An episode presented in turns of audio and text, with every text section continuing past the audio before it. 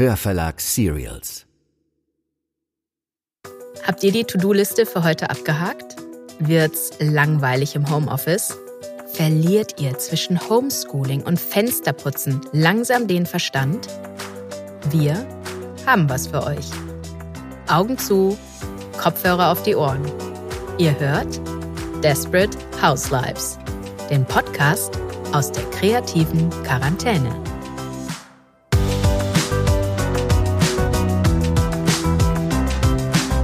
Das ist Folge 3 mit Eckart von Hirschhausen.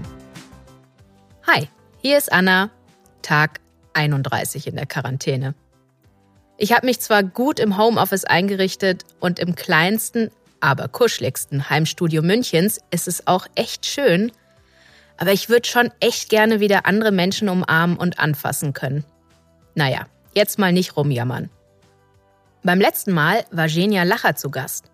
Und ich habe mich immer noch nicht von seiner bzw. Udo Lindenbergs Interpretation des Bibi und Tina Songs erholt. Wie geil war die bitte? Ich wäre ja fast schon versucht, euch eine Grönemeyer-Version vorzusingen. Ich kann nämlich einen richtig guten Grönemeyer. Aber das erspare ich euch lieber. Vielleicht ein andermal. Mein heutiger Tipp für eine schönere Quarantäne hat aber trotzdem was mit Musik zu tun. Wenn mich zur Zeit der Quarantäne Blues packt, packe ich mir meine Kopfhörer auf die Ohren, drehe meine Musik ganz laut auf und tanze durch meine winzige Dachgeschosswohnung. Dabei stoße ich mir zwar regelmäßig den Kopf an, aber es befreit ungemein. Man kriegt Bewegung und kann sich den Frust von der Seele singen. Kann man übrigens auch prima zusammen mit seinen Freunden über Videocall machen. So, jetzt kommen wir aber zu unserem heutigen Gast und das ist Eckhard von Hirschhausen.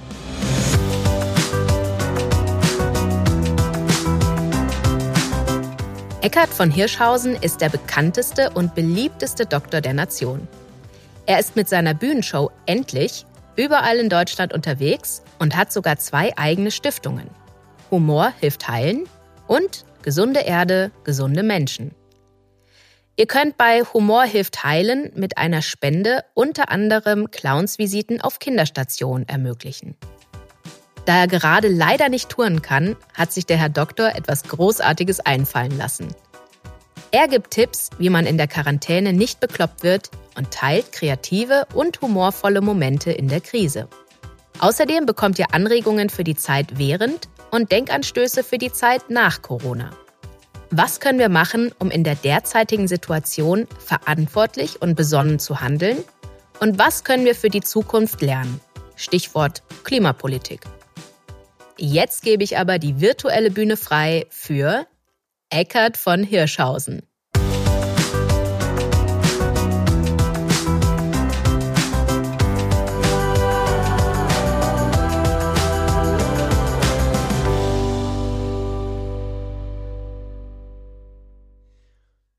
Hallo, hier ist Eckart von Hirschhausen mit einem Beitrag für den Podcast Desperate House Life.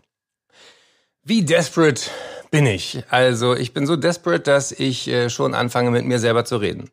Und äh, das werden viele kennen, die jetzt in dieser Corona-Krise gefühlt sozusagen neben sich stehen. Aber ich finde, wenn man schon neben sich steht, dann doch wenigstens miteinander reden. Und deswegen begrüße ich als der persönliche private Eckart den Hirschhausen. Sehr komisch. Aber wenn Sie sich jetzt fragen, warum meine Stimme jetzt anders klingt, ich trage natürlich eine Maske, weil ich sehr vernünftig bin. Und das ist ja auch ein Beitrag, der in die Öffentlichkeit erreicht. Und in der Öffentlichkeit, gerade wenn wir uns näher kommen, sollten wir alle Masken tragen.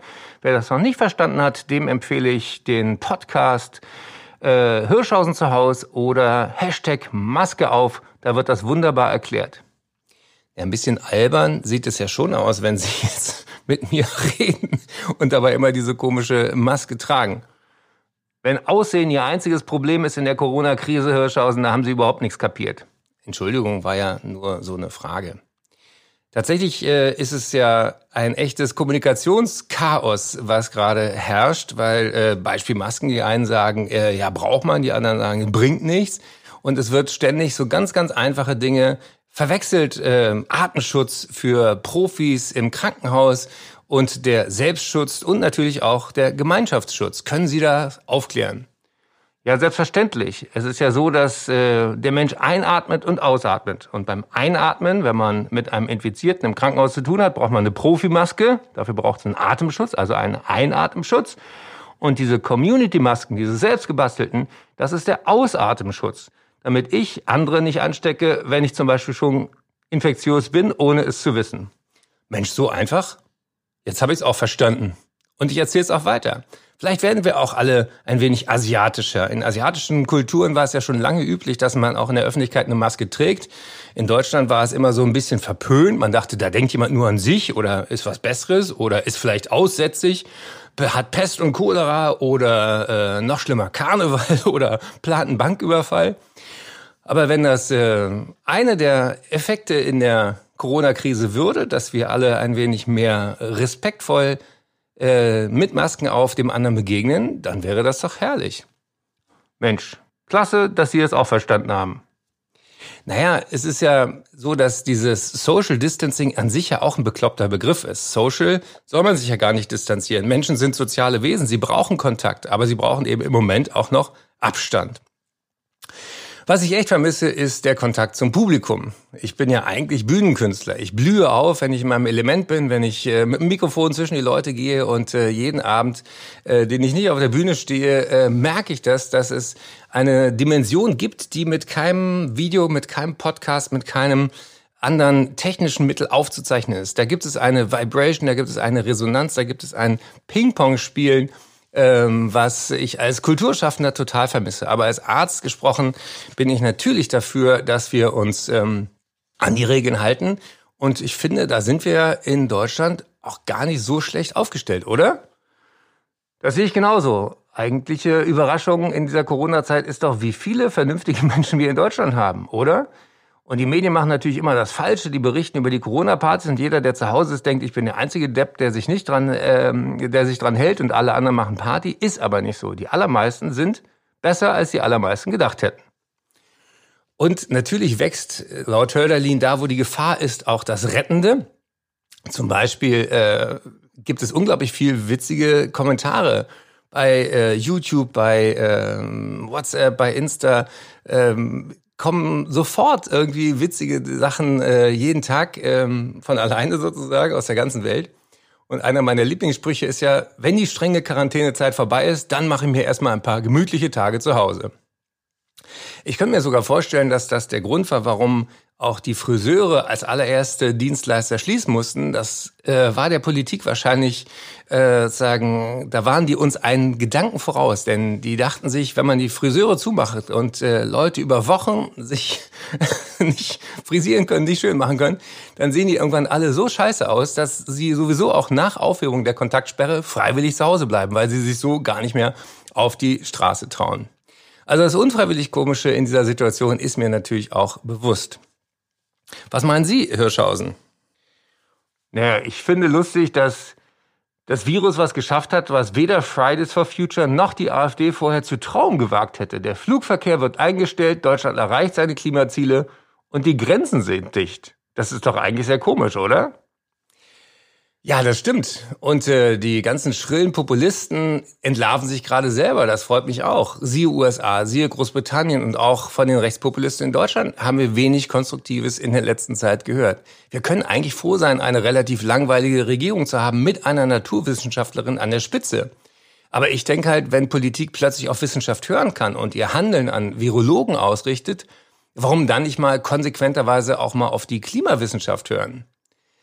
Keiner weiß ja derzeit, wie viele Menschen durch oder auch mit Corona sterben werden. Es ist nicht alles ein Vergleich, was hinkt, aber die Weltgesundheitsorganisation, der Lancet Climate Countdown, der Weltärztebund, die Europäische Akademie der Wissenschaften, alle, alle, alle großen wissenschaftlichen Institutionen sind sich schon vor Corona einig gewesen, die größte Gesundheitsgefahr ist die Zerstörung der Lebensbedingungen, ist die Klimakrise, ist das Artensterben durch unsere völlig überdrehte Art, mit den begrenzten Ressourcen umzugehen. Wir verballern als Beispiel jeden Tag die Menge an fossilen Brennstoffen, die sich über tausend Jahre Erdgeschichte gebildet haben. Und da muss man nicht Einstein sein, um zu kapieren, das geht nicht lange gut. Ein Tag, tausend Jahre Erdgeschichte. Wenn wir so weitermachen, dann sind wir Menschen bald auch Erdgeschichte. Die Kosten der Klimakrise, die sind ja inzwischen auch in Davos, bei BlackRock, bei McKinsey, in allen Reports nachzulesen. Das sind jetzt alles keine linken Ökospinner, im Gegenteil. Konservativ heißt ja auch bewahren. Ja, und für die Christen heißt das Schöpfung bewahren. Und für die Atheisten unseren Arsch retten. Wir müssen nicht das Klima retten, sondern uns.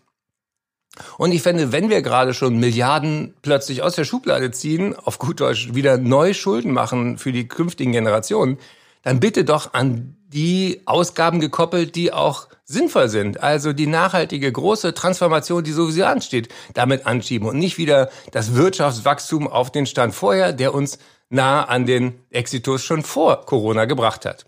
Also 100% Erneuerbare. Das wäre es jetzt. Oder raus aus der dreckigen Kohle, so schnell es geht und zukunftsfähige Städte bauen. Plötzlich merken wir, die Luft ist sauber, keine Kondensstreifen. Man kann Fahrrad fahren, ohne dass man umgenietet wird in den Städten, weil plötzlich weniger Autoverkehr ist. Ah, man könnte sich fast dran gewöhnen, oder? Sie benutzen auch jetzt nur die Corona-Krise, um Ihre Ökodiktatur durchzubringen. Nein, wirklich nicht. Aber das ist die beste Ursachenbekämpfung, dass wir uns diese globalen Zusammenhänge klar machen. Ich habe mit Johannes Vogel gesprochen, das ist der Chef vom Naturkundemuseum in Berlin und der sagt das auch. Corona ist ein Preis, den wir für die Zerstörung der Natur schaffen, äh, zahlen müssen. Und äh, nur ein Beispiel. Vor 10.000 Jahren fingen die Menschen an, sesshaft zu werden. Das war sozusagen der Beginn des Booms der menschlichen Sorte. Damals gab es ein Prozent Menschen auf dem Planeten und 99 Prozent der wilden Tiere lebten wild. Wir haben es geschafft, diesen Planeten so platt zu machen durch unser Bevölkerungswachstum, dass die Wildtiere nur noch ein Prozent des Lebensraumes haben. Genauer gesagt, also ein Prozent der Biomasse ausmachen, wenn man alle Wirbeltiere auf eine Waage stellt. Und der Mensch macht davon inzwischen ein Drittel aus und die Nutztiere vom Menschen zwei Drittel. Das ist pervers. Für jeden Kopf, der jetzt zuhört, gibt's statistisch 30 Nutztiere. Und die pupsen, die kacken, die machen diesen Planeten kaputt. Und das alles, ohne dass man sich klar gemacht hat, dass durch die Verdrängung der Wildtiere, die auch gestresst sind, dass sie krank werden, weil die keinen Lebensraum mehr haben und gejagt werden von Menschen und sich nicht zurückziehen können, haben die plötzlich Kontakt. Und in den Wildtieren, in den äh, Schimpansen, die gegessen wurden, in Afrika und HIV ausgelöst haben oder bei SARS oder jetzt auch bei Corona, sind immer die Quelle Viren, die sich neu kombinieren in äh, Fledermäusen, in Schleichkasten und was es da alles noch auf dem chinesischen Wildtiermarkt gibt. Und das wäre zum Beispiel für mich eine sinnvolle Ursachenbekämpfung, das einfach mal äh, abzuschaffen, weltweit. Das finde ich auch sehr vernünftig. Aber warum redet darüber keiner? Naja, ich nehme jetzt kein Blatt vor den Mund und auch keine Maske. Aber ich dachte, ich spreche es mal an. Ich bin ja dankbar dafür, dass wir eigentlich Dinge entdecken, die zum Beispiel heißen, wir setzen menschliches Leben vor Wirtschaftswachstum. Wir setzen das Gemeinwohl über den Eigennutz. Das ist ja eine unglaubliche kulturelle, zivilisatorische Leistung. Das gab es ja vorher noch nie. Und ähm, auf eine Art und Weise, finde ich, könnten wir uns dafür auch ein bisschen feiern. Oder? Und womit soll ich jetzt die ganze Zeit verbringen? Die eine Art von systemrelevanten Berufen ist mega gestresst und die anderen wissen gar nichts mit sich anzufangen in ihrem Homeoffice. Naja, ich, ähm, ich habe die digitale Welt für mich entdeckt. Ich habe äh, angefangen, einen äh, Podcast zu machen und einen YouTube-Kanal zu befüllen mit meinen Ideen.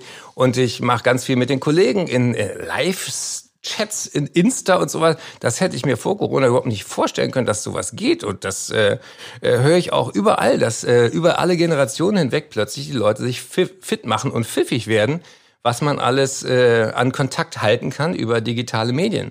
Also ein kleines Beispiel. Ähm, Freunde von mir äh, telefoniert jetzt mit ihrer 80-jährigen Mutter mit FaceTime.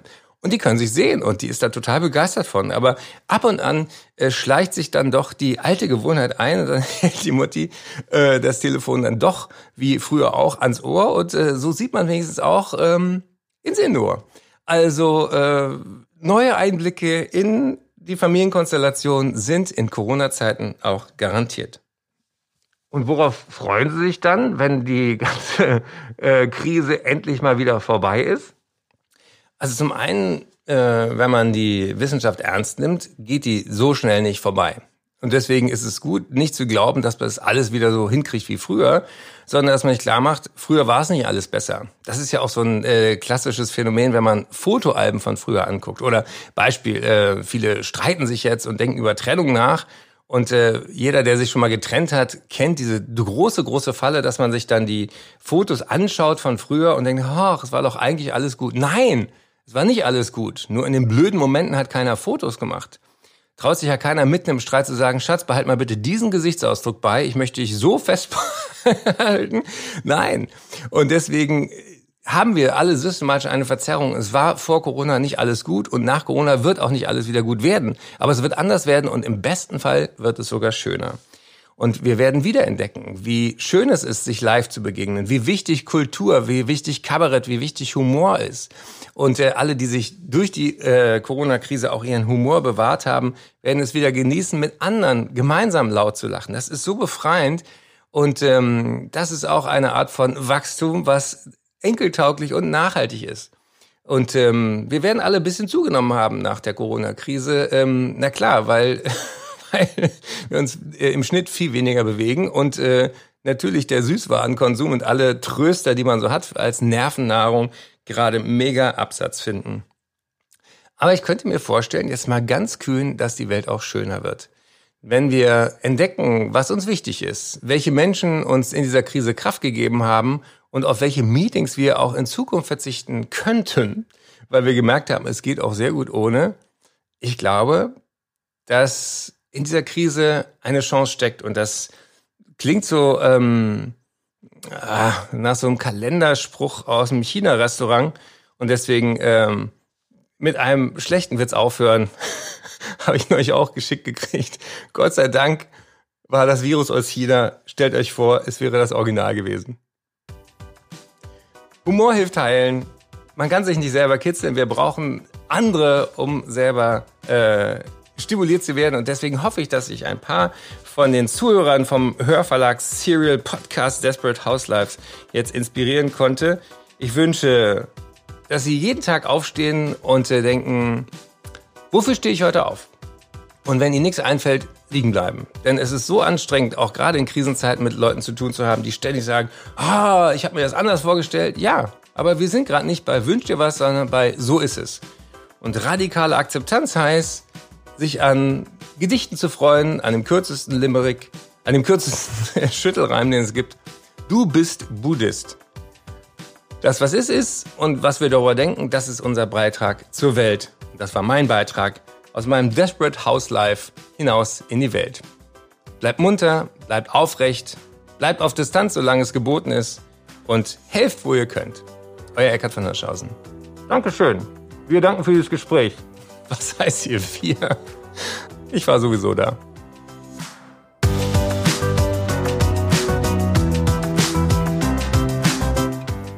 Vielen Dank, lieber Dr. von Hirschhausen. Ich werde mir Ihren Rat gleich zu Herzen nehmen, mich nachher an die Nähmaschine setzen und einen Mundschutz nähen. Und währenddessen lasse ich auf YouTube Hirschhausen zu Haus laufen. Dort lädt er zu sich nach Hause ein und versucht im Gespräch mit Wissenschaftlern und Journalisten Themen rund um Corona einzuordnen. Humorvolle Tipps gepaart mit seriösen Informationen. Was will man mehr? Und wenn ihr dann immer noch nicht genug habt von Eckhard von Hirschhausen, im Hörverlag sind alle seine gesammelten Werke erschienen. Schaut einfach mal auf unserer Homepage www.hörverlag.de vorbei. Da gibt es die geballte Ladung Unterhaltung. Lachen tut gut und bei den Live-Mitschnitten lacht man immerhin nicht ganz allein im stillen Kämmerlein. Und wenn ihr noch Hörbuchtipps für die Feiertage braucht, auch damit kann ich dienen.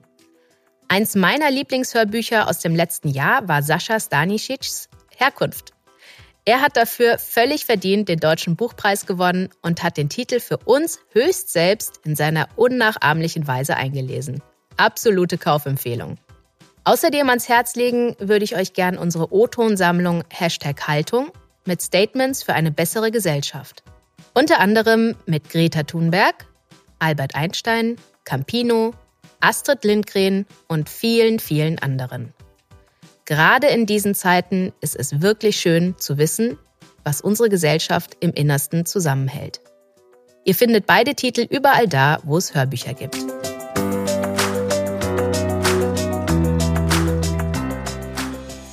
Und einmal mehr war's das für heute. Ich hoffe, wir konnten euch den Ostersonntag versüßen. Und in einem gebe ich Herrn von Hirschhausen uneingeschränkt recht, das Leben ist schön.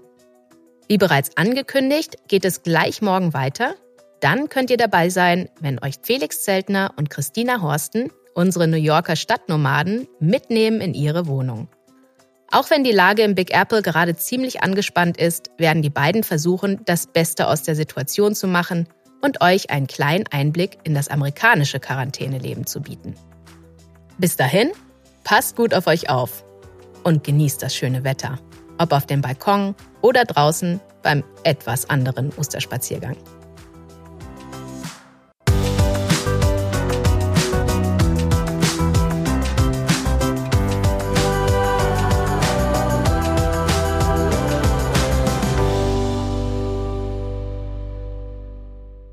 Das war Desperate Housewives, der Podcast aus der kreativen Quarantäne.